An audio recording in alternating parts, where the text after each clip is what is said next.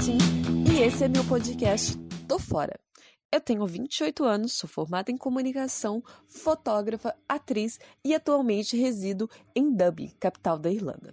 A ideia desse podcast é falar um pouco para você sobre o intercâmbio, sobre a vivência como intercambista aqui na Europa e também poder te ajudar com algumas dicas para você que está pensando em fazer um intercâmbio. Em breve estarei com outros episódios falando sobre a diferença cultural entre brasileiros e europeus, a diferença cultural entre outras culturas que existem aqui, porque Dublin é um lugar que possui uma comunidade brasileira gigantesca, mas não recebe apenas brasileiros, recebe turca, húngaro, toda parte da Europa, da América Latina, enfim, recebe gente de todo mundo. E você no dia a dia acaba convivendo com essas diferentes culturas e acabam tirando alguns pensamentos, algumas filosofias a respeito disso e eu estarei falando isso em demais episódios e também um pouco sobre alguns lugares que eu conheci na Europa e dos lugares que conhecerei em breve. Mas esse primeiro episódio é focado totalmente a você que está pensando em fazer o intercâmbio. Eu vou estar falando um pouco de como foi o meu processo para fazer esse intercâmbio e de como tem sido a minha experiência durante esses 11 meses. Se você está pensando em fazer um intercâmbio e ainda não possui um passaporte, a primeira coisa que você precisa ter é o seu passaporte. Para emitir o seu passaporte, você precisa acessar o site da Polícia Federal, preencher os dados e, na hora do preenchimento desses dados, você vai precisar do seu registro de nascimento para algumas informações. Depois de preencher, você vai precisar pagar que é um valor, eu não me lembro exatamente, mas é mais ou menos de 250 a 280 reais. Depois de pagar isso, você vai marcar um agendamento e até o órgão da sua cidade que faz a emissão do passaporte. Eu, como residia em Belo Horizonte, eu precisei ir até o UAI da Praça 7 para emitir o meu passaporte. Você vai precisar de foto 3x4 e alguns outros documentos que no site já tem a lista de quais documentos você precisa. Ok, seu passaporte está em mão, vamos viajar. Não, não é assim. Primeiro você precisa pesquisar para onde você está indo. Se você decidiu vir para a Irlanda, talvez eu consiga te ajudar. Se você decidir vir para a Irlanda e não possui cidadania europeia, como é o meu caso, você vai precisar aplicar para o visto de estudante. O visto de estudante é um visto que te permite residir e trabalhar na Irlanda, mas a sua hora de trabalho é restrita, esse visto te permite trabalhar apenas 20 horas. Então, já que você decidiu esse visto de estudante, você precisa procurar uma agência para que te encaminhe uma escola. Não necessariamente uma agência, também você tem a opção de fechar diretamente com a escola. Mas se você não tem uma pessoa aqui que possa te auxiliar nisso, é um pouco mais complicado, porque é sempre bom ter alguém que conheça a escola, que possa ir na escola para você, se certificar de todos os dados ok, se a escola possui os licenciamentos que o governo exige, porque a escola ela tem que estar tá vinculada com a imigração por questão da carga horária, sabe? Porque tem alguns cursos que não te oferece visto. Então, se atente nisso. E quando você decidir ir por uma agência, pesquise. Pesquise muito bem qual agência você está indo, faça algo seguro, porque nos últimos meses o que mais aconteceu aqui foi agências decretando falência. Ou seja, decretaram falência e deixaram vários, vários estudantes ao Deus dará, dando prejuízos financeiros gigantescos, porque alguns já estavam com passageiras compradas, acabaram chegando e quando foi à escola descobriram que a agência simplesmente não comprou o curso. Foi uma série, série, série de problemas. Então, pesquise muito se a sua agência é de confiança e mesmo que seja de confiança, ainda fique com o pé atrás, porque grande parte das agências que faliram eram grandes agências e com grande credibilidade no mercado. Então, se atente a isso. Depois disso, a agência vai te oferecer uma série de coisas. Primeiro, o tipo de escola. Primeira dúvida: qual escola eu fecho? Eles classificam a escola em três padrões, que é uma escola iniciante, não tão bom, uma escola mediana e uma escola de alto nível. Ou seja, o valor vai ser diferente de uma escola para outra, porque as escolas, principalmente de alto nível, possuem um nível de ensino um pouco mais elevado e, principalmente, o mix de nacionalidade. Porque Dublin é um lugar que possui uma comunidade brasileira gigantesca, assim como outras nacionalidades, mas brasileiros aqui é predominante por toda parte. Então, grande parte das escolas possui muito brasileiro.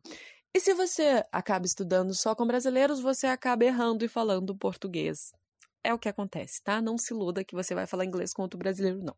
Você vai falar português pela facilidade, por ser sua primeira língua.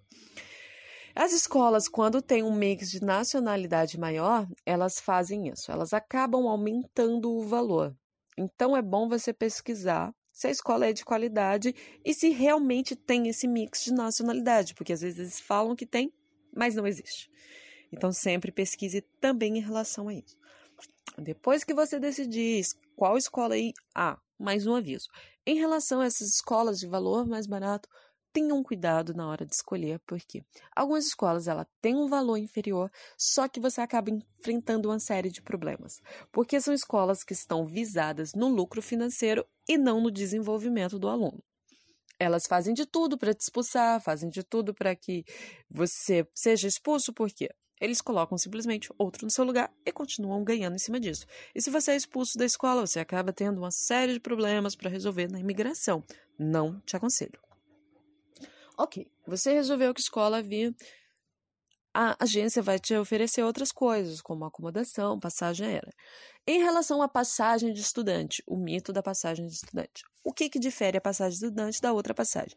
É uma passagem que te oferece a possibilidade de trocar a data de volta, porque quando você compra a passagem para via W, você tem que ter uma passagem de volta. Eles vão te pedir isso na imigração. Por quê? A ideia deles é que você não fique no país deles e eles se certifiquem que você vai embora depois que terminar os seus oito meses.